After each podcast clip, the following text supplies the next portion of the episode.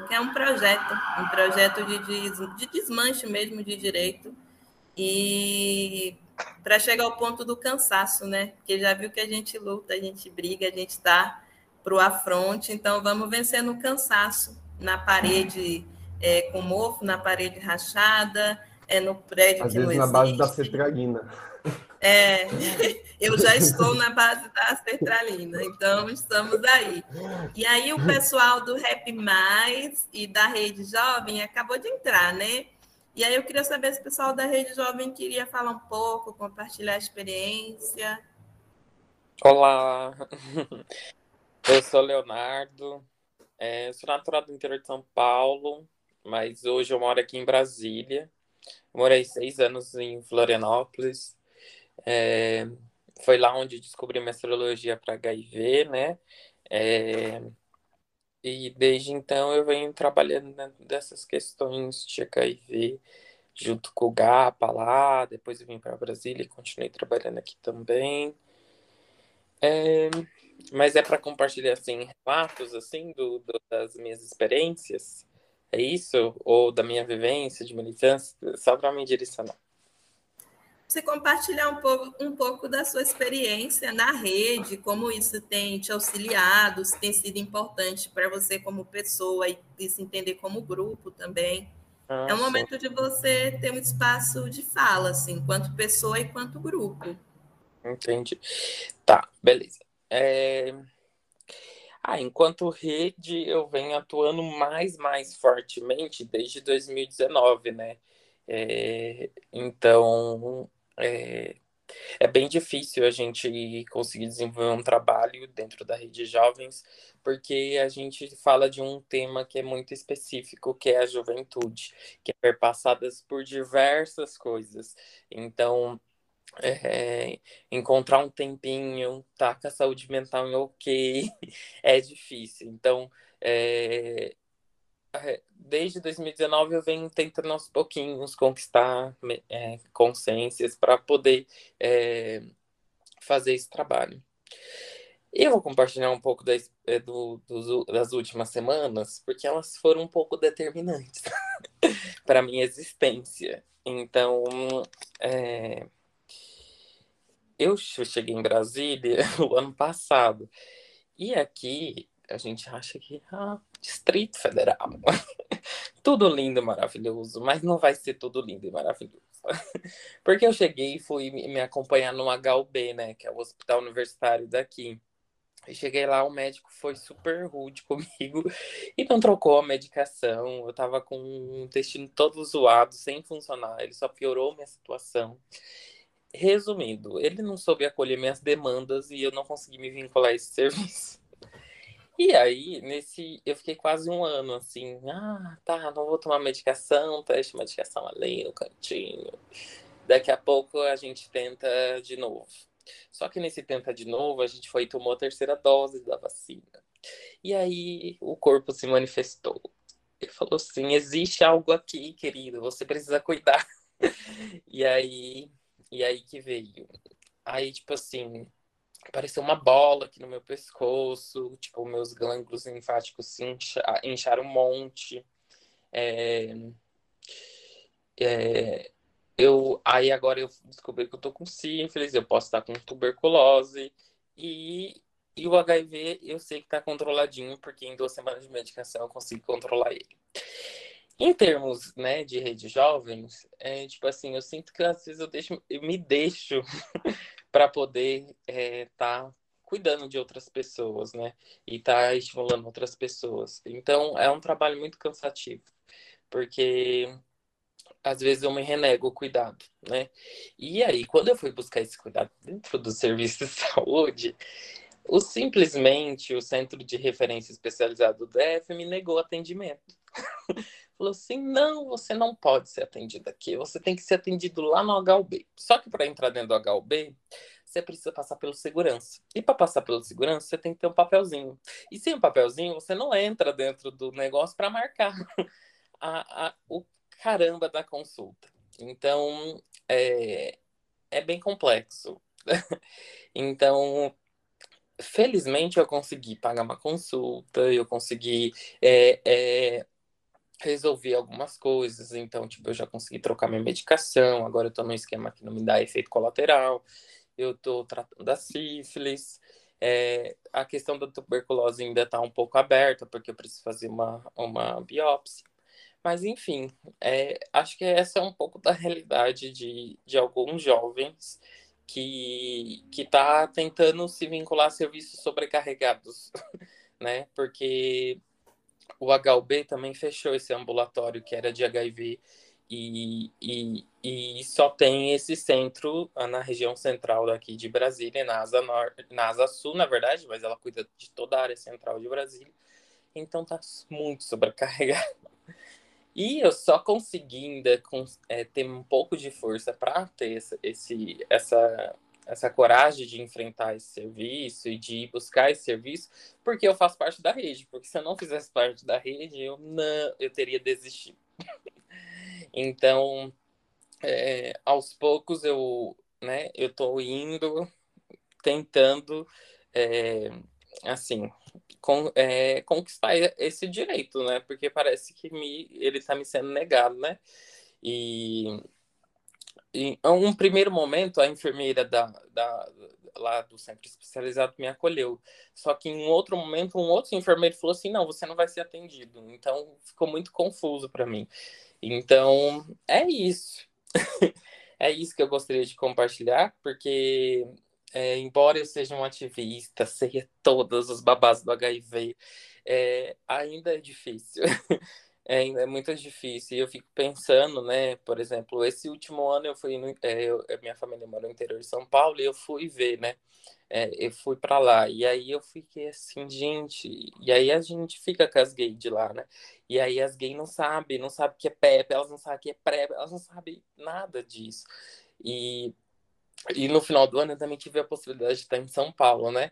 E, e fazer uma ação lá na Praça Roosevelt. E aí você conversa com o povo, o povo sabe que é PEP, o povo sabe que é o povo sabe um monte de coisa que a galera lá no interior não sabe. Então, é, eu fico muito pensando, né, sobre isso, de como às vezes é, tem pessoas que têm mais acesso e tem pessoas que não têm acesso.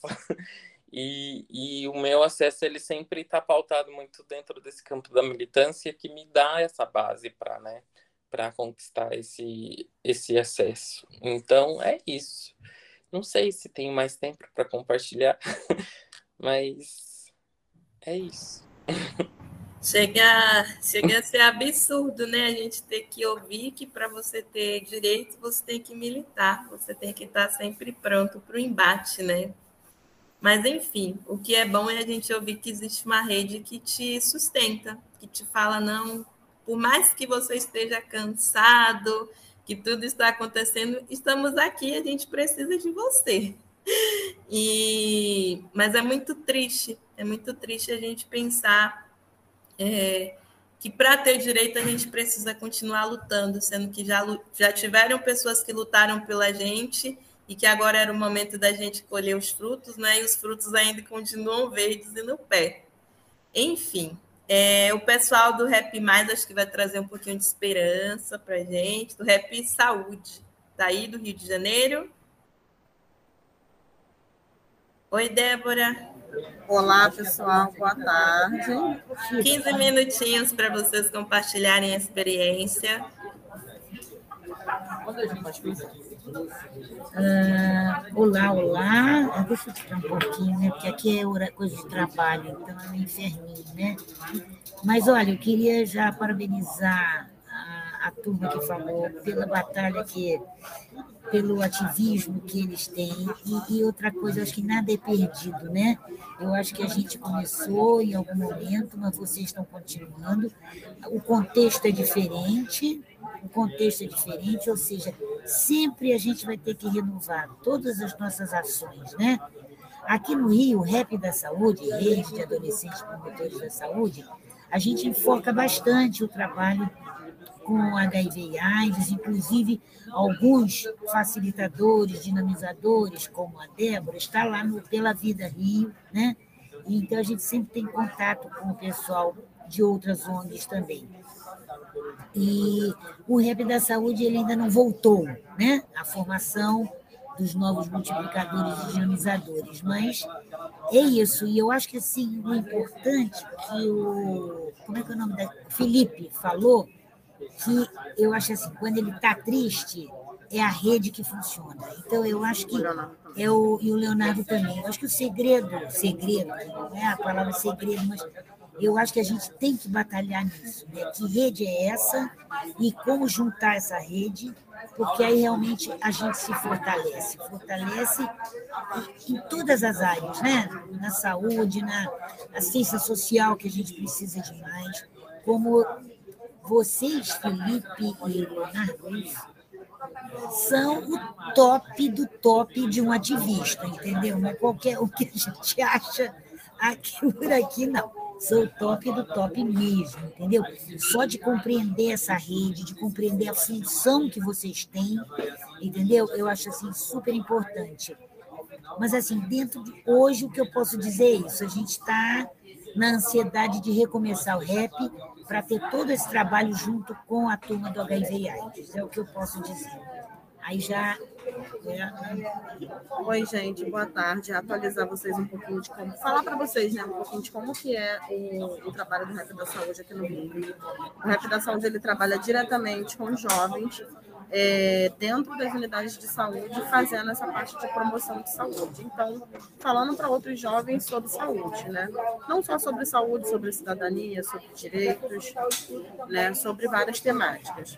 É, como a Kiki falou, né? Agora, no momento, a gente está numa outra fase de, de esperar ver como é que vai ser né, os próximos capítulos para a gente ter novos jovens, para a gente continuar esse nosso trabalho.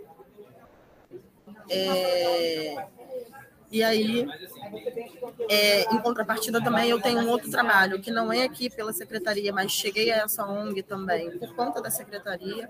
Então, é a ONG Grupo pela Vida, como a que apresentou no início, e é uma ONG que tem um ativismo muito grande com, com HIV e AIDS, com pessoas vivendo e convivendo. E a gente trabalha com testagem, né? Então, assim, quando eu vejo o Felipe falando, quando eu vejo o Leonardo falando, a gente sente o impacto do nosso trabalho, né? É, ainda mais eu, assim, mulher cis, que não vivo com HIV, entendeu? E tô lá na luta, mas não, não, não tô em busca desse acesso, né? Desse, dos direitos, né? Eu tô ali para favorecer essas pessoas que elas consigam chegar até esses direitos. Então, escutar vocês, que ter uma rede, que ter um apoio, que ter um suporte, que ter um, um, um lugar que a gente possa, pelo menos, se apoiar, né? É, que fortalece, isso é, isso é muito bom e fortalece também o, o nosso lado de cá. Né? É, a gente, o Pela Vida, ele faz ações né, em locais que geralmente não tem, é exatamente para isso, é, é locais que as pessoas não imaginam que vai ter acesso, então a gente faz à noite, no centro do Rio de Janeiro, é, perto de boates, perto de, de, lugares assim que as pessoas nunca vão imaginar que vai fazer um teste de HIV e que ali pode receber um encaminhamento para ir para locais, para fazer esse tratamento, para fazer esse acompanhamento né, de, de, ter a oportunidade de conhecer a ONG, de poder estar junto, né, de poder receber esses aconselhamentos, porque como o Felipe bem trouxe também no início, não é um processo fácil, né? Nem de iniciar a medicação, nem de manter esse tratamento, né? São vários processos que passam. Então, se a gente não tiver a rede, de fato, a gente se perde no meio do caminho, a gente vai enfraquecendo mesmo, né? Então a gente precisa de outros apoios e suporte. E é isso.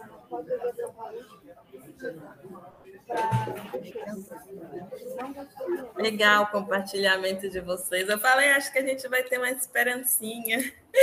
E não errei, né? Na esperancinha. Só um minutinho. Enfim, agora eu vou compartilhar um pouco da experiência do projeto Juventude em Cena, que é aqui em Presidente Prudente. Eu preparei aqui, eu trouxe né, um slide para poder me controlar no tempo, senão eu fico a tarde inteira aqui falando. E aí vocês vão se enjoar de me ouvir. Enfim, só um minutinho.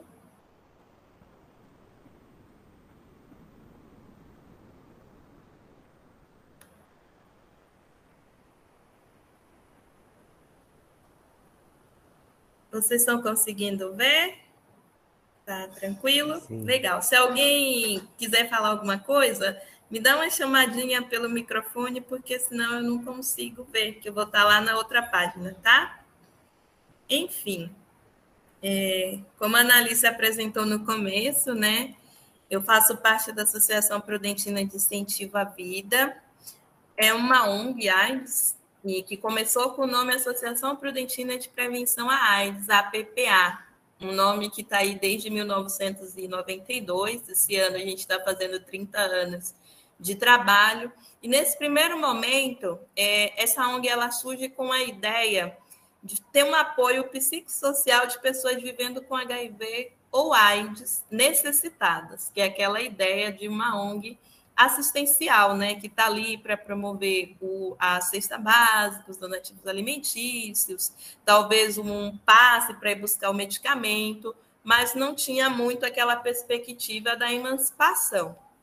E aí, com o decorrer do tempo, as ações da ONG foram se ampliando, e aí começou essa etapa de pensar em oficinas que, que despertassem a consciência social, né? que trabalhasse para além do assistencialismo. E aí, para isso, é, se pensou, a gente também tem que mudar o nome, tirar a ideia da AIDS, que muitas vezes as pessoas associam a AIDS somente ao estigma, né? E não a tudo que tem em volta. E a gente vai falar sobre vida. A gente é uma instituição que incentiva a vida. E aí, em 2021, ano passado, a gente teve esse processo de troca do nome da instituição. É, o projeto Juventude em Cena é um projeto que está dentro desta instituição desde 2018. É, o nome do projeto em si é Juventude em Cena, protagonizando o futuro. Porém, a gente tem feito um trabalho em parceria com a Universidade Estadual Paulista, a Unesp, junto com o professor Nécio Turra Neto, um pesquisador das juventudes, né? E a gente tem repensado devagarinho o nome desse projeto. Apesar de que a gente entende que o contexto em que a gente está, em contexto que o projeto se insere, o Juventude em Cena ele dá conta de acolher todo mundo. Porém, a gente é um projeto que trabalha com diversidade, não tem como a gente homogeneizar as juventudes, né? E aí a gente tem usado esse S aí no momento que não é oficial, mas que a equipe optou por deixá-lo para a gente repensar. Será que é juventude ou juventudes? Né? As várias juventudes, as várias subjetividades.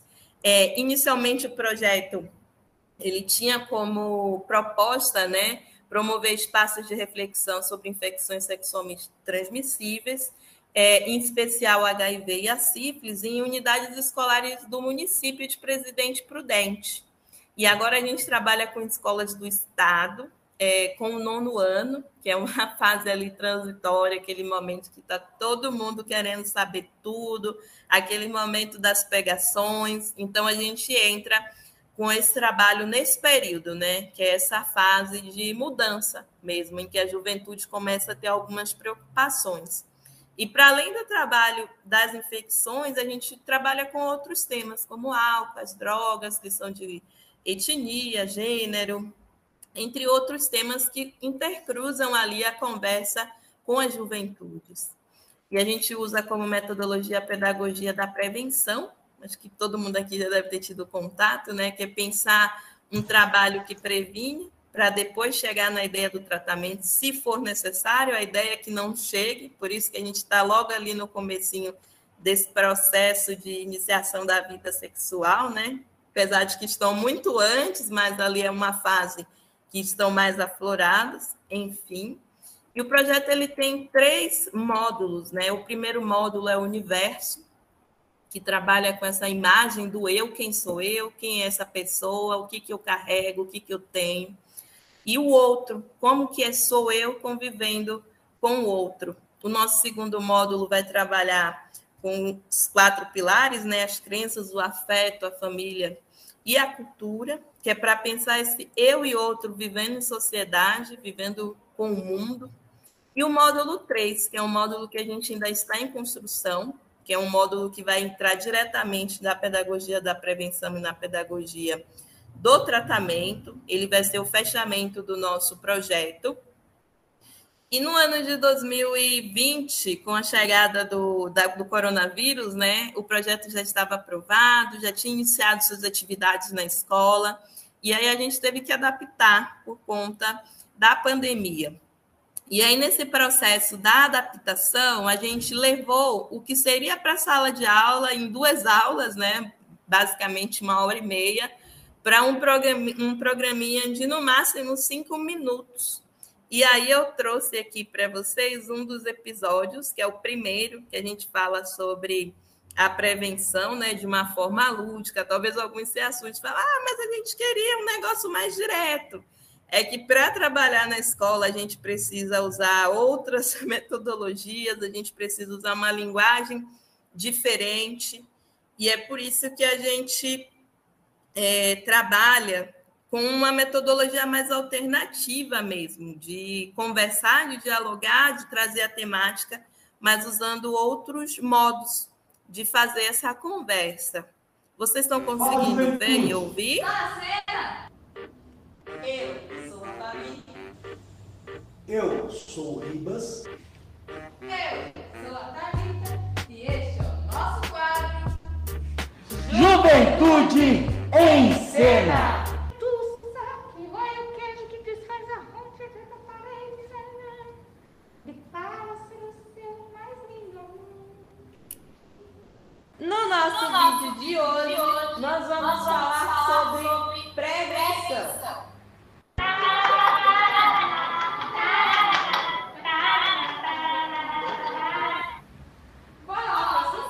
Prevenção é o conjunto de atitudes que tomamos para nos proteger de situações que colocam em risco a nossa saúde física e psicológica.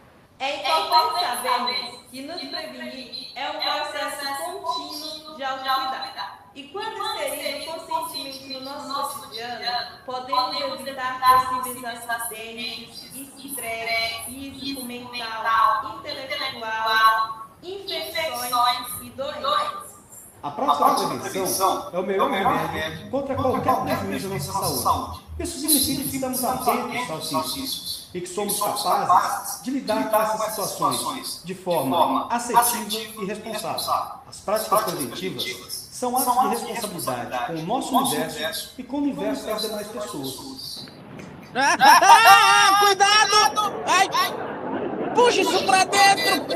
Puxa! Cuidado que julgamos importante para nós é o primeiro passo para adotarmos práticas preventivas. E para que elas sejam efetivas, precisamos, antes de tudo, exercitar a observação do nosso universo e o das outras pessoas, entendendo nosso corpo, compreendendo os nossos desejos, para que possamos agir com sensatez diante das nossas paixões. Quando falamos de prevenção, estamos falando de autocuidado. e vice-versa.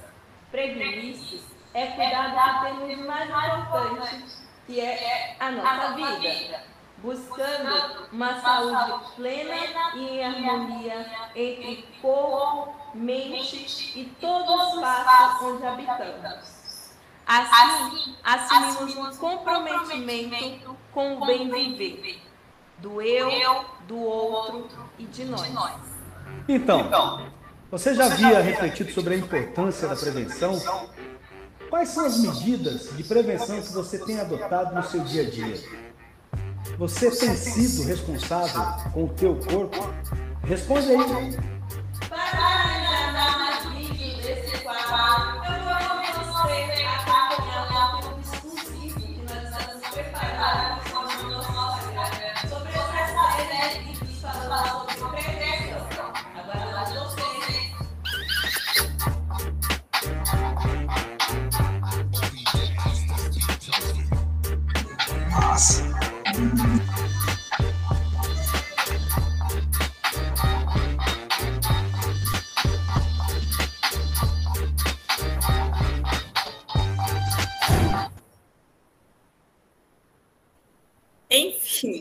é, esse é um dos é um dos vídeos que tem sobre prevenção, né? Ele tem uma série, começa com esse é o número um, depois vão lá assistir, acho que tem até o cinco, se eu não me engano. Acho que tem até o 3 e depois tem mais dois no final. Enfim, depois vocês, se vocês quiserem acompanhar, tá lá no canal da PIV Prudente, se vocês puderem dar uma olhada, curtir, comentar, a gente vai ficar super feliz, inclusive. E além dessa adaptação, só para finalizar já, é, no YouTube, né, a gente construiu o Instagram para ser um espaço de compartilhamento e da gente conseguir dialogar com o público mais direto, né? Que era o pessoal das escolas que a gente deveria estar acompanhando.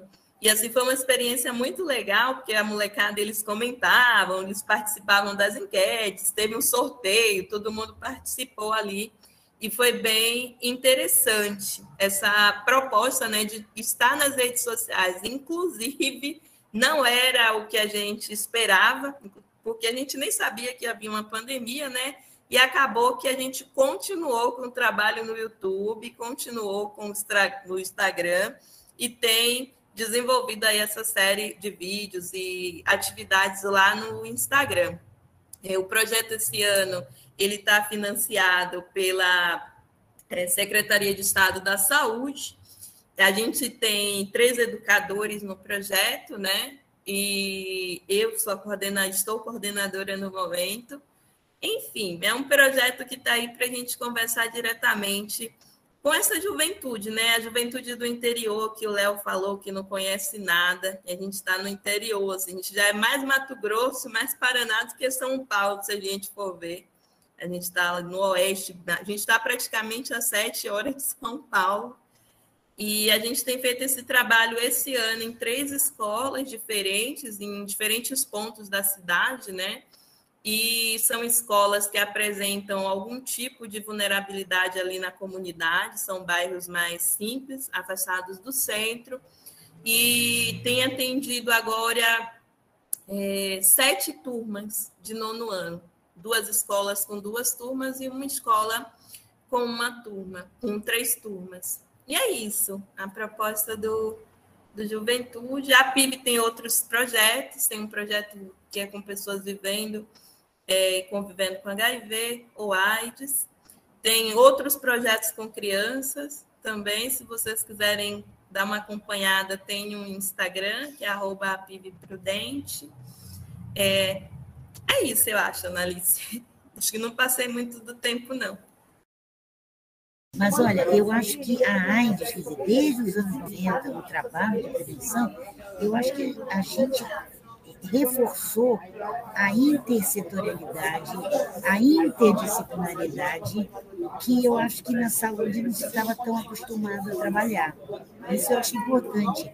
E é, o Felipe, que está velho, imagina eu aqui, entendeu? Então, a gente tem que entender que eu também estou aprendendo, estamos aprendendo, porque tudo, tudo, tudo, se modificou. Nos anos 90 não tinha PEP, PrEP, mandala e outras coisas mais. Quer dizer, as coisas vão surgindo dentro do, do contexto de cada um e vamos em frente, né? Todo mundo se ajudando. Da questão das ISTs, da AIDS, é, Para a gente que está trabalhando na escola, né, a gente percebe que a desinformação ainda é o que a gente tem de maior problema. E isso é fortalecido porque quando a gente chega na escola e fala assim, ah, a gente vai falar sobre educação sexual, todo mundo ri. São adolescentes do nono ano, mas que para eles isso é um negócio assim como se fosse de um outro mundo, né? E aí se a gente já chega com uma abordagem que a gente vai apresentando a infecção como algo pavoroso, ou até de uma forma mais simples de falar, mas começar apresentando o problema em si, o que, que eles têm né, como problema, a gente não consegue alcançar o interesse para que eles venham na atividade. Então, eu acho muito importante a gente começar com esse processo do reconhecimento, né? Quem sou eu nesse lugar todo, né? Depois, num determinado momento, vai surgir é aquela ocasião correta para a gente entrar falando de outras coisas. Para a gente aqui é muito tranquilo falar de mandala. Você imagina chegar numa escola lá no fundo da vila falando de mandala para um monte de adolescente que ri e desenha pintinho na, na lousa, entendeu? Então é complicado e as metodologias e as abordagens, né? Elas têm que ser repensadas a todo momento, ser reconstruída. É, eu acredito que trabalhar com a molecada mesmo, com essa galera que está começando ali, porque a juventude tem essa questão, né? Para eles é tudo hoje e agora, não importa o que vai acontecer, porque eu estou protegido, eu sou um Power Ranger, então nada vai acontecer comigo. Então é uma etapa fundamental até para a gente tirar pequenas dúvidas, dúvidas que para a gente assim, é muito besta, mas que para eles é muita coisa. É ter alguém ali, é entender os educadores como alguém que ele pode perguntar assim ou oh, eu fui lá ficar com a menina e gozei na perna dela, e agora ela está grávida? É ter alguém para fazer essa pergunta. Quando a gente pergunta na escola se alguém. A gente foi em quatro turmas já, né? Ah, vocês teriam coragem de perguntar isso para a mãe? Até agora só um menino falou que teria e todo mundo da sala apontou para o menino, tipo assim, ah, fulano tem, porque a mãe dele é bem aberta. E ela fala, ou seja, a gente já passou por 120 adolescentes e apenas um falou que tem coragem de perguntar uma coisa do próprio corpo para a família. Enfim, acho que agora é o Gabriel. Ah, o Gabriel ele vai só comentando, tá bom. Vai escrevendo que depois eu leio tudo, Gabriel. A, a, a Clara Ana. Oi, gente. Bom, espero que estejam me ouvindo aí. É, ah, legal. Na verdade, foi tanta coisa, é, o, o louco dessa dinâmica ainda virtual, que a gente teima em aprender e nunca e sempre dando certo, mas algumas coisas erradas é isso. É muita informação e aí fica difícil da gente refletir, porque cada um aqui trouxe um universo, né? Acho que o Felipe falou muito dessa coisa do cansaço e da burocracia. É, a Rede Jovem trouxe essa questão da realidade de fato, a Fabi trouxe algumas possibilidades aí de superação, e aí onde fica o protagonismo, né? Porque desde quando eu era jovem, se fala essa palavra mágica, e assim, me parece que só tem essa palavra mágica no meio institucional. E eu fico tão incomodada porque parece que só dá para ser protagonismo quando o Estado está é, tá junto, né, nos guiando de alguma forma. Não que eu sou contra o Estado, é óbvio, mas eu acho problemático quando a gente acha que só dá para fazer luta e militância dentro, tendo o Estado como o articulador disso, né? Na verdade, cria uma certa dependência. Eu falo isso até de movimento cultural, né? Fiz parte do movimento hip hop e muitas vezes a gente só conseguia fazer os nossos encontros, né, com a intervenção, ou, no caso, né, pedindo, fazendo projetos, criando, né, escrevendo projetos que tinham que ter o objetivo, metas a cumprir, e não podia sair daquele roteiro. Isso nos prende também, né? Mas dá para fazer o protagonismo de forma que a gente consiga intervir e ainda a gente consiga estar tá mais é, menos preso a algumas coisas tão duras, né? que é um pouco da questão da pedagogia da prevenção, né? A pedagogia da prevenção foi um, uma coisa que, que só veio, assim, para fortalecer o que a gente pensa, o que eu penso, enfim, sobre essas ações de prevenção, né? Eu já estou tendo um pouco de, de paura do nome prevenção por conta que ele engloba uma série de coisas médicas que está me deixando muito maluca, assim, nesse sentido, sabe?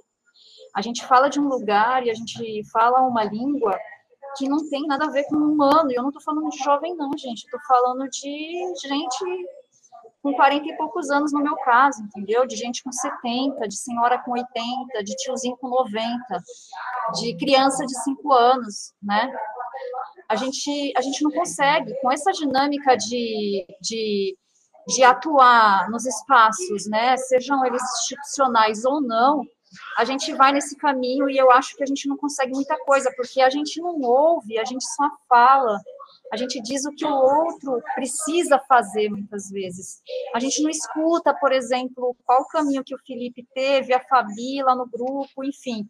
E é isso que a gente está precisando fazer, sabe? É, e, e para a gente ter um espaço de segurança onde eu possa falar, olha, eu gozei ontem, é, sei lá, me masturbando, para a gente conseguir esse caminho, a gente tem que ter um, um, eu não sei se o nome certo seria vínculo, mas assim, coisas que a gente não tem com ninguém, assim, e muito menos com um profissional de saúde, né? A gente não tem com um profissional de saúde. E às vezes a gente não tem com o nosso amigo, adolescente também, na mesma idade. Então, onde a gente está buscando? A gente está buscando no meio virtual, né? Que eu não quero demonizar aqui o meio virtual, pelo contrário. Mas a gente está na virtualidade, a gente está fora de cena, a gente está é, no obscurantismo de uma certa forma também, né? E ao mesmo tempo fazendo disso um grande espetáculo, porque a gente precisa de like, a gente precisa de compartilhamento, a gente precisa de engajamento e por aí vai. Enfim, eu embananei um pouco, mas eu só queria jogar essas provocações para a gente esquentar um pouquinho, tá? Legal. Agora a gente tem os jovens multiplicadores e depois o Patrick. Oi, gente, boa tarde a todos aí, todo mundo. Meu nome é Emily, eu falo aqui de Jacareí. É, coordeno um projeto chamado Jovens Multiplicadores, que é muito próximo é, da. A, é Fabiana, né? É, e aí ele está vinculado à, à política né, do Programa Municipal de HIV e AIDS daqui, do município, do CTA da Casa do Abraço, e a gente faz esse trabalho junto às escolas nessa discussão do que é o corpo, do que é essa questão da juventude, adolescência e infância na totalidade, assim, né? Porque tem até uma música da Xuxa que ela assim, cabeça, ombro, joelho pé. O corpo em si, né? O resto do corpo, a gente não discute ele, assim, né? Então, a gente faz esse trabalho aqui das crianças de seis até o EJA, assim, né, passando as faixas etárias. Mas anterior a isso, assim, eu tive duas experiências, né? Eu sou da rede de jovens das pessoas que vivem e convivem com HIV de Minas Gerais, tenho um espaço já também na militância, conheço pela vida no Rio, alguns militantes, pessoal aqui de São Paulo, do Sudeste, e como que a rede, o movimento social, ele é fundamental é, para essa questão do, do tratamento mesmo, assim, né? Porque quando a primeira pessoa que falou, né, quando ele vai falando, ele vai descrevendo é, qual é o espaço do jovem dentro da estrutura da saúde, do espaço público, na verdade, não tem um espaço para a juventude discutir, né? Eu vejo isso, a gente não, não tem espaço. A gente não consegue reivindicar, né? Então, a gente só consegue mobilizar quando a gente faz parte, né? Igual eu hoje me encontro, né, enquanto jovem, pela, né, pela minha faixa etária, que estou coordenando um projeto de juventude. Então, tem um olhar jovem para aquele dentro ali. E eu vejo também o quanto faz falta, assim. E aí, quando tem a, né, quando tem a movimentação da rede de jovens, quando a gente vê lá, vê ah, está, está faltando medicamento aqui. E aí, quando, né, assim, lá em Minas Gerais daquele tamanho, está faltando lá no norte de Minas. Então, a galera se consegue se reunir e articular para mandar um esquema que eles ensinam né, um para o outro de guardar lá o antirretroviral para encaminhar, para mandar ofício, para cobrar e para ir no posto, na unidade. Então, se não tiver essa movimentação do movimento social, a gente não dá conta, assim, principalmente dessa parte da mais humanitária, né, dessa troca de pares, que eu, é o que é onde eu acredito que a gente tem que chegar, né, na juventude, no morro, né, é, nas comunidades, para a gente chegar com as estratégias de prevenção, porque eu acho que também não dialoga, assim, né, é, com esse processo todo, o que a gente está fazendo, assim, e a fala do Léo, é muito importante, assim, como que é, a gente não está tendo um acolhimento, sucateamento, assim, muito pesado, né, assim, violento mesmo. E aí, como que a gente, enquanto rede jovem, a gente fica né, correndo contra uma manada, assim, de um governo, é, do município que não, não escuta, né? E aí a gente, esse ano também, muito ano eleitoral, assim, né? Um ano atípico, não tem Copa, tem, tem tudo nesse ano. E aí o quanto que a gente vai ver o escateamento muito maior, assim. E aí o quanto que, se não tiver um movimento social, a gente também não consegue avançar com as discussões, né? dentro desse espaço. Então, assim, eu, eu sinto falta de outros jovens, né? É difícil a gente também convidar outros jovens, porque os espaços deles não, não fazem o olho brilhar, não tem nada de legal, né? Porque é muito burocrático. Então, como que a gente pode também ter uma linguagem mais acessível para a juventude, assim, para estar tá discutindo com a gente? Assim, é isso aqui em São estando em São Paulo agora, em Minas Gerais, acho que o resto do Brasil todo. Sempre a gente fica é, cobrando, né? Assim, aonde que vai estar tá esse lugar acolhedor, afetivo que a Clara fala, assim, né? Que momento que a gente vai conseguir é, parar de pensar, né? O problema do bebedouro e tal, a gente vai ter um momento para refletir mesmo, assim, né? E, e a estrutura não está pronta para a juventude, assim. Eu sempre, eu sempre penso, todo, todo lugar, todas essas rodas que eu vou participando, eu não, não, não me encontro e também não abrem caminho para a gente estar, tá, assim, né? Porque parece né, que sempre vai estar ali na juventude, ou a solução, algum problema, um peso muito grande, assim, eu, eu também acho que não, que não tá, né, tá num coletivo maior. Mas é isso, eu acho que tem, a gente tem que saudar muitos movimentos sociais, né, a Rede Jovens, a Bia que está aqui, o pessoal do Rio, é, porque é, é, é, é o, movimento social que está segurando um rojão aí que o Estado não está dando conta. Patrick. Vixe, Emily, eu vou, vou dando continuidade aí o bonde que tu né, levantasse. Porque eu fui anotando né, aqui, apesar de que quase todo mundo aqui já tocou em alguns pontos do que eu estava escrevendo, né? Então, vou começar pela Débora e pela Kiki, falando assim, da importância do suporte de rede. Né? Ter uma rede é uma coisa muito importante, mas eu vou também seguindo um pouco do bonde da, do Leonardo e da, e da Fabiana. Assim, é, o Leonardo falou, pô, mas a própria juventude já é uma categoria problemática, né? Ao ponto de que a Fabiana fala o seguinte: tem juventudes. Aí vou, vou me abraçar aqui com a Emily nesse processo aí, né? Aí eu fico dizendo assim, porra, como é que a gente vai construir uma rede sobre uma categoria que é transitória? Isso já é, para mim, um problema, assim, ao ponto de do Felipe dizer, opa, eu já nem sou mais jovem, gente. E a Ana dizer, a Analice já dizer, ó, oh, mas é se sentir jovem tal. Então, esse é o primeiro ponto, eu acho que de muitas das indagações e preocupações da gente, né?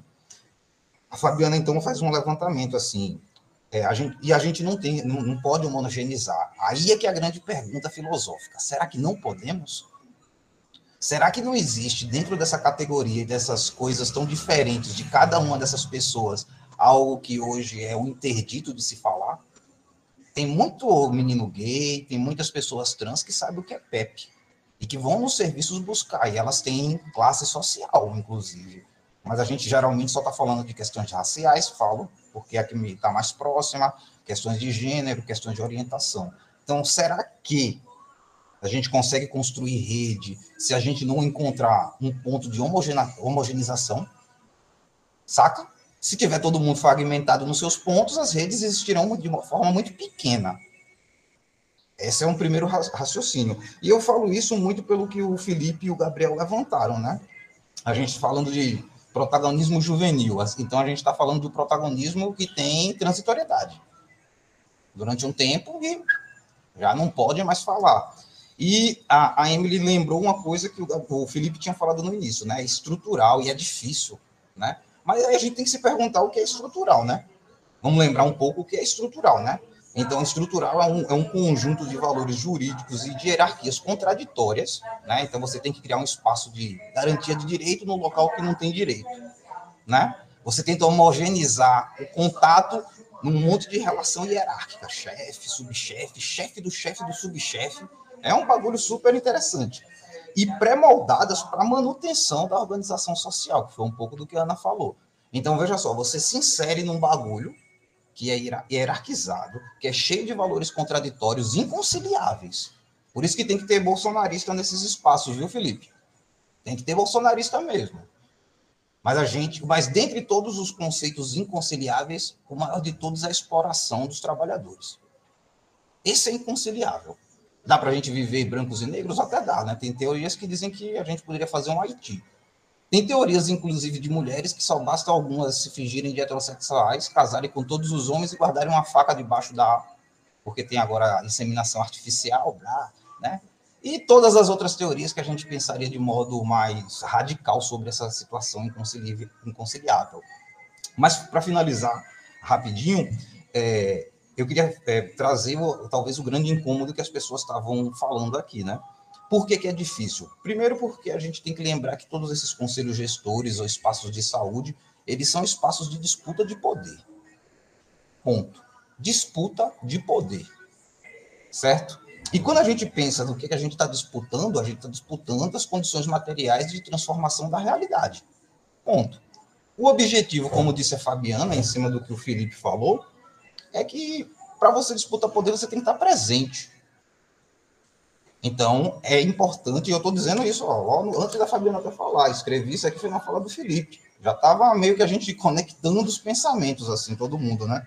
Então, é super interessante fazer as pessoas saírem e esvaziar os espaços. E a gente vai sair cada um para um lado, gente. Porque quando eu deixar de ser jovem, eu não tenho mais por que militar com jovens. Então eu e a Kiki mesmo já vamos estar tá aleijado disso aí, ó. vai ter separado, saca? Mas eu também não sou mulher preta, então. Mas tem mulheres pretas, inclusive, que não são heterossexuais nesses gêneros, saca? E eu, inclusive, posso não ter HIV. Aí voltamos de novo à pergunta: como é que a gente constrói uma rede articulada no momento de fragmentação de todos os direitos sociais se não temos características que nos homogeneizem? Não é singularidade versus, saca? Um, assim, é uma questão. Existe isso, isso está sendo apagado nas lutas sociais. Isso está sendo apagado. Isso tem um interdito de fala. As pessoas procuram todas as outras coisas, mas o fato é que existe uma categoria de pessoas que geralmente são pretas, que são de periferia, que quando são jovens têm que começar a trabalhar cedo, porque os, os ancestrais vieram aqui para trabalhar, saca? E é essas que não sabem o que é PEP, PrEP. Porque se você for universitário, com uma classe média, e com qualquer outro tipo de orientação não heteronormativa, você sabe o que é isso. E são esses que estão morrendo. Então, vem a partir da provocação da Ana, que gosta de fazer esses foguetes, mas eu acho que conectando todas as falas que estão fragmentadas de um certo modo, né? Fiquei muito hoje, eu fiquei naquele negócio de anotar tudo que é tipo de fala, Vem a pergunta: como é que a gente constrói rede, se a gente sabe que só a rede serve de suporte?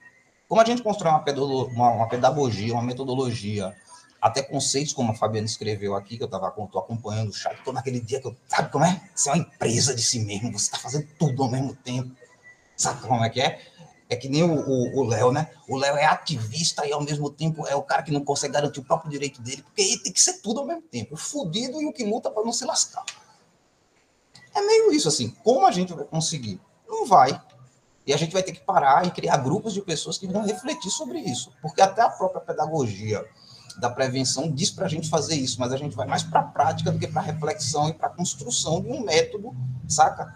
Que retome esse processo. E hoje eu estou naqueles dias que é, hoje não é nem segunda-feira, né? É chegando perto do carnaval, não vai ter folia, minha gente. Eu com esse sotaque pernambucano, eu quero é frevo.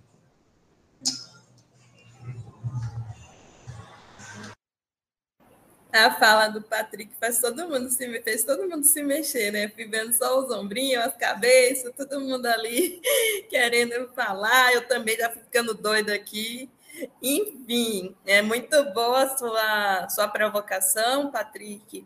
Eu acho que você traz uma coisa muito importante que é ah, são as juventudes, é uma, um período geracional que foi começado a estudar agora, recentemente, né? Como que a gente faz para juntar todo mundo? Existe uma maneira? Você apresenta essa questão da classe como um unificador de ideias, né? Eu acho muito importante a gente ter essa reflexão, mas a gente também tomar muito cuidado para que a gente não perca essa as diferenças, né? Que às vezes a gente tenta ali achar um, um comum para que todo mundo caiba dentro, e aí as opressões elas são, elas estão ali o tempo inteiro. E por mais que é, a gente consiga estar junto, porque a gente pertence a um, um grupo, né, uma classe, é, a gente tem umas características que nos define, define que mesmo dentro desse espaço vai ter o oprimido e vai ter o opressor, por mais que a gente tenha um bem comum, uma ideia comum. Eu gosto muito quando você fala dessa coisa de que a gente precisa pegar a pedagogia da prevenção e pensar e estudar e criar estratégias, não ficar muito na sede ao pote, porque é isso que a gente faz, a gente quer resolver o mundo. E assim, ah, eu não sou mais a juventude aqui, que também não é. Quando a gente tem vontade de mudar o mundo, a juventude está ali, porque uma pessoa que envelheceu, ela não tem vontade mais de nada, porque ela acha na cabeça dela que o tempo dela já passou. E a gente não está vendo o Patrick aqui acreditando que o tempo dele já passou a Kiki. Inclusive, se tivesse, não estaria aqui.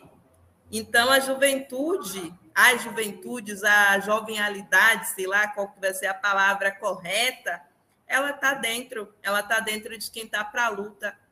Quem está velho é aquele que só quer ficar em casa lendo jornal, cuidando de hortinha e acabou. E não é isso que a gente está vendo aqui, né? Eu acho que esse espaço é um espaço que a gente consegue ter um experimento, não diria que um espaço de homogeneização, mas um espaço de experimentar, de tentar sentir o gostinho de juntar eu que estou aqui no interior, o Patrick que está lá longe, a Ana que está em outro lugar, o rap da saúde.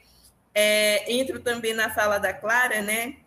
Nesse período da, do líquido das redes sociais, de todo mundo sabe sobre tudo, dos doutores da internet dificultou muita coisa, mas também possibilitou. Talvez eu não pudesse ter contato com vocês agora, nesse momento, se a gente não tivesse esse espaço.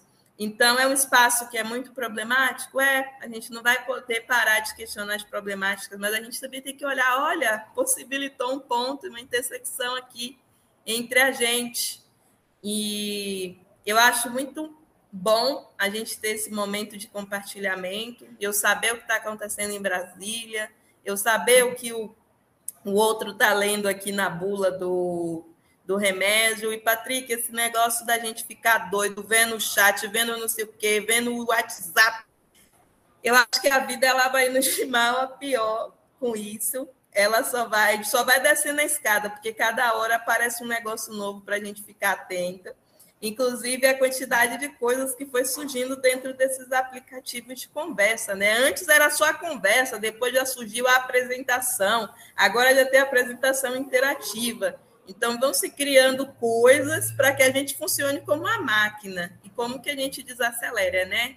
Enfim, a Sandra queria falar, levantou a mãozinha. Fica à vontade, Sandra. Oi, tudo bem, gente? É, então, eu trabalho no CRT também junto com a Analice, né? Mesmo espaço, e com a Rose, acho que a Rose também está por aqui. E. Enfim, não, essa, essa questão, eu gostei muito quando acho que foi você, né, jovem multiplicadora, do, falou sobre a questão do corpo, né? Que eu acho que a gente está está fazendo um outro, tem, tem um outro encontro que tá, todos estão muito convidados, que chama Cuidado de Si, que acontece toda, todo mês, né, onde a gente está tentando uh, deslocar mesmo, eu acho que principalmente essa, esse eixo da prevenção. A prevenção, quando se fala prevenção, é muito, é, é, é muito diferente para promoção, Ana. A gente não está. O, o, e eu, eu vejo que o programa de DST AIDS ele, ele trabalha no eixo da prevenção. Ele nunca trabalhou no eixo da promoção da saúde. Nunca. Nunca trabalhou. Então, a gente tem que entender isso, porque eu acho que isso, o tempo todo, a gente fica flutuando entre um campo e outro, e acaba que é como se puxado violentamente para esse, esse eixo que é o eixo do conhecido, que é o eixo do, do, que vocês têm falado tanto, da cartilha, da mandala, é o eixo de que quando você vai trabalhar com jovem, você já vem com, com o cardápio do álcool, drogas, e, e você, né, você já põe lá taxa em cima do, da, da testa do, do, da menina, do menino, álcool e drogas. E qual foi outro? Enfim, ah, sexo, mas sexo não, infecções. Não, fa não falemos de sexualidade, não falemos de prazer, não falemos de gozo, não falemos, não vai falar com pai, com mãe, não vai. Muitas, é, sabe, Fabiana, eu também trabalhei o ano passado, fiz um trabalho muito legal com, ado com, com adolescentes aqui de São Paulo. E, e a mesma coisa aqui na, na São, São Paulo, capital. É, entre acho que 80 jovens nessa faixa aí de de, de acho que 13, 14 a 17, ninguém, a maioria não fala de sexo na, em casa, não fala. E eu acho que a maioria não vai falar. A gente, eu não falo, eu nunca falei na minha casa sobre sexo. Vou falar sobre sexo enfim, com a minha mãe, eu acho, eu sempre achei meio bizarro, não sei. Pode ser que tenha, mas por que, que eu tenho que falar de sexo em casa? Por que, que eu tenho que falar de sexo na minha família? Por que, que eu tenho que falar de sexo? Sei lá, a gente tem alguns padrões, né, de de o que que é essa normalidade, o jovem normal, a juventude, por onde anda, por onde a gente tem que ir e até uh, essa questão do jovem como esse revolucionário, que muitas vezes não é, muitas vezes é um conservador, sabe? O jovem muitas vezes é o contrário do que a gente gostaria que ele fosse. Ele é o conservador evangélico, a conservadora evangélica, né? Tá? É, muitas vezes assim e a gente e, e também imagina que nossa alta sexualidade altas práticas sexuais mas sou virgem, nunca, nunca nem pensaram, morrem de medo né, das experiências, das primeiras experiências, da questão do afeto, da paixão, enfim, tudo isso. É tudo isso que a gente também está, além da, do que, que, da questão da, de classe, da luta, da, do, do território, lógico, território é super importante, né? Qual é o território que a gente está falando? E, e, e, o território aqui que eu que aqui em São Paulo, né? São Paulo capital, mas é uma escola que também eh, faz uma mescla entre jovens de classe média e jovens de periferia, porque eles têm bolsa. Já muda completamente, né? Já na mesma sala de aula já muda completamente. Então, assim, é... não sei, eu fiquei, eu, eu acho que a gente está nesse campo de batalha, a gente tem que é, estudar mais. Eu sempre fico com essa impressão, eu, eu também. Eu quero, e por isso que a gente está. A gente tem que estudar mais sobre isso. Pra, até por isso que a gente criou esse, esse grupo, grupo onde a gente que está tra trabalhando com a juventude, seja o que for a juventude, a gente também entenda um pouco do o que, que a gente quer falar para esse jovem, por que, que a gente quer falar com esse jovem, o que, que a gente acha que, sei lá, quais são os nossos preconceitos em relação a esses jovens, em relação às drogas que eles usam, às práticas que eles fazem, né? Ou, enfim, também tô, tô jogando aqui algumas coisas que, que para mim, o, o corpo como política, eu acho para mim, eu gosto muito da, da, da, história, da visão do corpo como um, um manifesto político. Tô, o trabalho que eu estou fazendo também tem a ver com isso. Uma outra oportunidade vou trazer o trabalho e apresentar aqui para vocês. Mas o corpo como manifesto político é muito é muito importante, mas não é um corpo individual, porque a prevenção, se a gente vai só, só para finalizar, se a gente usa a prevenção no sentido da qualidade de vida, da melhoria de vida, ela cai num discurso do o autocuidado, é muito perigoso esse discurso do autocuidado, é, porque ele, ele joga a, a, a, responsabilidade, ele individualiza a responsabilidade, que eu acho que é isso que a gente está falando. Essa responsabilidade em relação aos corpos, aos, à sexualidade de um grupo e a, a, a questão de infecções ou do HIV, ela é uma responsabilidade coletiva, ela não é individual, ela não faz parte de um autocuidado, ela faz parte de um cuidado, de um cuidado social, o cuidado que pode ser, quer dizer, é o Estado, a gente, o Estado no SUS uh, preconiza que, tem, que a gente tem o direito à saúde. E fora do Estado, o Estado faz o seu papel? Não, não faz. O, quem está de fora tem o tempo todo, vai ter o tempo todo que pressionar para que o Estado faça o seu papel? Vai, vai ter que ter, porque é um outro embate do Estado com, com o cidadão, com o movimento social. Isso é uma luta, como, de, como já diz Angela Davis, é uma luta constante. E é uma luta que não tem fim, a gente vai morrer lutando nessa, nessa, e tudo isso. A gente vai morrer cansado, viu, gente? Pode ter certeza, porque é cansativo. É, é, é, é a gente está. Quem entrou no SUS, como eu, em 1989, muitas vezes tem vontade de chorar, chorar, chorar, chorar pensando nas voltas que esse mundo dá, mas e agora eu acho que é por isso que a gente até falou do movimento social, como agora é importantíssimo. Quanto mais o Estado vem uh, falha, mais a pressão do movimento social ela tem que se fortalecer nessa nesse jogo político. E, e é isso que não está acontecendo, né? É isso que a gente não está vendo. Eu acho que é por isso que a gente fica tão desanimado, porque não está vindo essa força. E não é não só na, no, no movimento de AIDS, não está vindo, tá, os movimentos estão enfraquecidos, né? as lutas estão enfraquecidas. É, 8 de março, vamos ver, né? A gente vai só nas datas, né? Quando 8 de março, Dia Internacional da Luta das Mulheres, a gente sai para a rua, papapi, papapá. Aí tem, tem. Bom, eu fui quando na Paulista o, o, o imigrante africano enfim, aconteceu aquela tragédia, a gente vai para a rua, mas assim, é como vai, esvazia, né?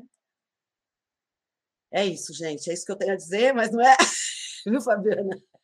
Não é uma esperança, não venho aqui para dar esperança, mas ou é a esperança que ela é uma esperança, como dizem, ativa, né? É uma esperança que você tem que estar o tempo todo correndo atrás, correndo atrás. É isso aí. É a esperança do esperançar, né, Sandra? Da ideia de que para acontecer não é só sentar e ficar esperando. Patrick, ah, isso é que eu gosto, assim, a gente fazer um contínuo, saca? De, de, de, formas de pensarem, assim. As ideias aparentemente estão opostas, mas aí elas vão encaminhando para uma nova costura nesse tecido social que a gente quer, né? E aí eu, eu já fico pensando assim, né? Todo mundo é produto do seu período histórico. Então tem uma geração que vai perceber o mundo a partir do discurso, da narrativa do mundo que elas vivem, né? Outras pessoas são produto de uma história mais antiga, mas podem se atualizar e assim vai. Aí a Sandra já me fez pensar uma coisa super interessante, né? Não se pode falar de sexo, mas também não se pode mais falar de luta de classes e também não se pode falar de revolução contra a burguesia, MST, derrubada de poder, reconstrução de um mundo mais igualitário. Por quê? Porque politicamente é super interessante eliminar o pensamento criativo né? Agora é tudo algoritmos, eu acho. Né? Tudo decidido por algoritmos e principalmente o pensamento criativo político. Possibilidades diferentes. E aí, é, é, eu acho que a Fabiana traz o cerne de uma questão super interessante. Assim.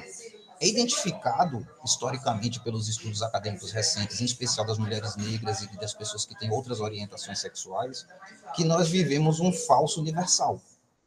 Mas se a gente pensar o processo das relações humanas numa dialética unicamente cartesiana, se é um falso universal, então não existe universal como uma coisa, isso é um problema.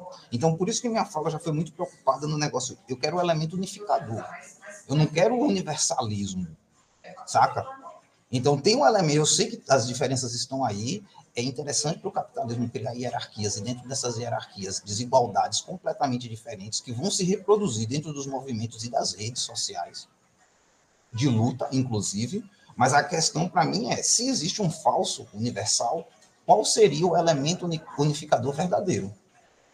E isso a gente precisa pensar, porque nós temos uma geração inteira que não viveu é, a massificação do debate de luta de classes, né? em que o, o ápice, talvez aqui em São Paulo, foi o rap. E agora a gente vê também uma massificação de todos os outros debates que antes eram proibidos, voltando para o que a Sandra falou. Então você não poderia se dizer afrodescendente, você não poderia dizer nem que era feminista, para não levar pedrada, saca? Você não podia nem afirmar que existia, que era gay. Imagina a diversidade sexual. Hoje pode, mas as outras coisas estão ficando agora silenciadas. Ninguém fala, os projetos, as metas empresariais aplicadas ao terceiro setor a gente pode falar todas as outras palavras, menos luta de classe, menos revolução. Eu estou aqui no trabalho, tenho que falar até baixinho. Luta de classe e revolução. A gente já não pode mais falar disso, né? Porque a gente está sem possibilidade de pensar criativamente numa sociedade, reforma agrária, como o Felipe falou, escreveu aí, saca? Isso é muito foda, porque se você não pode pensar sobre isso, existe uma inibição intelectual nas pessoas. Então você não vai conseguir pensar uma política social, no mínimo, progressista. No mínimo. Né? E não à toa, é, relembrando, não sei quem falou aqui, não à toa a gente está tendo que conversar, e, em vez de olhar para vocês, eu olho direto para o meu rosto. Porque, inclusive, falando que o corpo é um corpo de manifesto político, ele interage com o outro. E num espaço em que você interage muito com você mesmo, ou seja, numa conversa, eu acho que foi o Felipe que falou, que você está vendo os calores, os corpos, as expressões, a Fabiana também percebeu. Nossa, todo mundo deu uma convulsionada. O seu espelho, ou seja, o reflexo e continuidade do seu eu, é sempre o outro, o outro diferente de você. Agora, num espaço que de vez em quando eu fico perguntando se minha barba está no lugar, se meu cabelo. Saca? O espaço de continuidade de poder sou sempre eu. E isso é perigoso. Então, é, Fabi, eu passei um tempão, Fabi, olha que intimidade, chamei já de Fabi, nem com ela, quilômetros de distância já, né? Mas assim, o que eu tô querendo dizer é que é, eu também caí nessa, saca? Eu também caí nessa de ficar sendo produto do meu discurso, do discurso do meu tempo e da narrativa do meu tempo. E agora eu estou retomando as bases da minha juventude, porque eu também sou fruto daquela pessoa, vamos empoderar, empoderar não, né? na época era protagonismo da juventude. Aí quando eu era protagonista, Depois eu virei coadjuvante. Aí eu tive que achar um outro protagonismo. Aí vou para o movimento negro, saca? Mas as bases do processo que me formaram para entender um pouquinho, hoje não pode ser dito, gente. Sinceramente, não pode ser dito. E por que não pode ser dito? E por que o sexo também não pode ser dito? Essas são as duas grandes questões para mim, saca? Então, é, é, isso. Tá, é um falso universal dizer que todo mundo é igual, porque a democracia diz isso. Concordo. Mas existe elemento unificador? A gente vai buscar isso? Como é que a gente vai fazer uma pedagogia de direitos humanos, que é da prevenção, na né? pedagogia da prevenção com direitos humanos, se o principal direito unificador, que é negligenciado, produtor do capitalismo e da desigualdade, não pode ser falado? Porque é um risco, você pode perder até o pescoço num negócio desse. Saca? E aí, se a gente puder minimamente trocar, por isso que eu estou dizendo, é um tecido, né? O Felipe falou do comecinho, tal, e aí a Fabiana falou agora, e eu disse, porra, ela já me fez pensar um bagulho aqui, e vamos. É por isso que a gente está vivendo no país que segurou Marighella para não ser exibido nas telas, né, Patrick? Analice.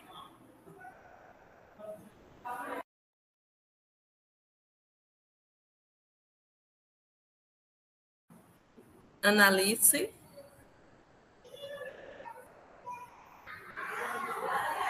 Seu microfone está desligado. Oi? Aí.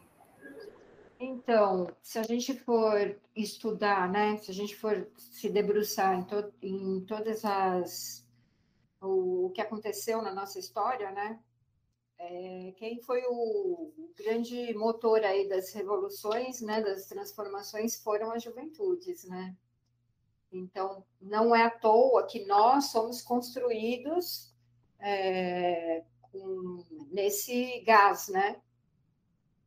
É, então, para mim, juventude é muito esse, vem muito desse impulso que a Fabiana traz, né? Que é o impulso de luta, né? De continuidade. Né? E acho que estamos aqui nesse espaço para isso também, né? Para reafirmar isso, né? Em defesa do SUS, né?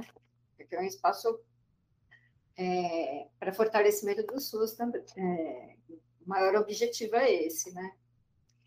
Agora, uma outra coisa que eu queria falar era responder, eu, quem sou eu para responder alguma pergunta, né? Nesse, tão, as perguntas tão complexas, mas não falar em sexualidade, não falar em sexo, denota que as pessoas não terão autonomia de fato, entendeu?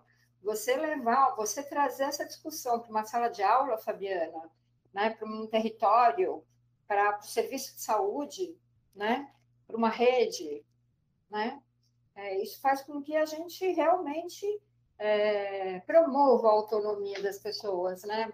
As, estamos aqui nesse nesse nível de discussão, por quê? Porque todos nós que estamos aqui já pensamos a nossa sexualidade também, né? Então, a gente tem essa autonomia e somos construídos, né? A gente é, conseguiu cair a nossa ficha, né? E estamos aqui. Né? Então, a gente é, promover isso, para mim, Patrick, é promover autonomia. Né? Por isso que isso não é... A primeira coisa que governos conservadores fazem quando assumem é isso não pode. Entendeu? Sexualidade não pode, não vamos citar a palavra sexo nem sexualidade, não vamos discutir sobre isso, não pode. Entendeu? Porque isso é o grande disparador, né? Esse é o grande disparador de tudo. Então, falou em autonomia e emancipação, na minha cabeça, não dá para fazer isso sem falar de sexualidade, entendeu? Então, quando a Annalise traz isso, né, me coloca um pouco dentro da resposta que eu já estava assim tentando elaborar dentro dessa complexidade das perguntas, né, que o Patrick trouxe de forma assim bem bem dinamizada, mas ao mesmo tempo que faz a gente né, parar e falar assim, não, peraí, não pode ser qualquer resposta, né? Então, dentro disso, eu penso de forma a, a, a homogeneizar essa essa, esse acesso, né? Que eu acho que não é só a prevenção, né?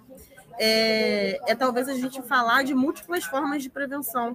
além de juventudes, de diferentes juventudes, são as múltiplas formas de prevenção. Quando a gente fala isso, a gente consegue incluir a população LGBT, a gente consegue chegar à população mais pobre, né? Então a gente tem que falar disso de forma mais abrangente e de forma a conseguir é, é, é, falar disso de forma mais, mais, mais aberta mesmo, né? Pensando em múltiplas formas. Porque não é todo mundo que vai usar camisinha, falar só de bater camisinha, camisinha, camisinha, camisinha, já deu, já cansou, né? Então a gente tem que falar de redução de danos, a gente tem que falar de todas as outras formas de prevenção que existem para a gente conseguir homogeneizar esse acesso. Débora deu um talento aí, acho que falou assim, tá na hora de fechar, vou lá falar, preciso resolver esse dilema, que não vai ficar resolvido, porque se resolver a gente não tem mais necessidade de fazer esses encontros. Eu acho que abriu para a gente pensar um pouco mais e voltar aqui no próximo mês, trazendo essa discussão, o que seria se homogeneizar, o que seriam essas múltiplas formas de prevenção né, Débora? Acho que você já começa meio que ditando a regra, viu, Analice? Do, da próxima conversa, do que, que vai ser. Eu acho que poderia ser a Débora e o Patrick aí representando seus espaços, fazendo aqui a, essa mediação, né? É, a gente agora falta oito minutinhos para chegar ao nosso horário final. Eu queria saber se alguém tem alguma coisa para finalizar, se quer colocar mais alguma coisa. Eu gostaria de propor uma coisa, Analice, quanto ao horário. O pessoal do projeto, nas quarta-feiras, é, eles estão todos em oficina. A gente consegue participar se for nas terças-feiras à tarde, porque de manhã a gente está na escola. Eu não sei como seria isso para outras pessoas, para você. Mas, se for possível, eu gostaria muito que o próximo encontro fosse na terça-feira. Eu, eu não consigo participar na terça-feira à tarde, mas eu acho que assim os encontros devem acontecer e a gente vai se ajustando conforme, né? Acho que a, a, a, discussão precisa continuar, né, gente? Simbora aí. Acho que segunda e quarta são os dias que é mais fácil para mim conseguir parar, sentar de frente para o computador, porque é, é uma dinâmica que exige a gente uma, uma atenção, né? Mas se tiver que ser na terça, e também eu acho super importante a participação dessa galera que está aí nativa ainda. É que eu acho que já tem tudo. É só essa quarta-feira, Fabiana? Não, se for nas segundas, também a gente pode se organizar para participar. Hum, bem perfeito também.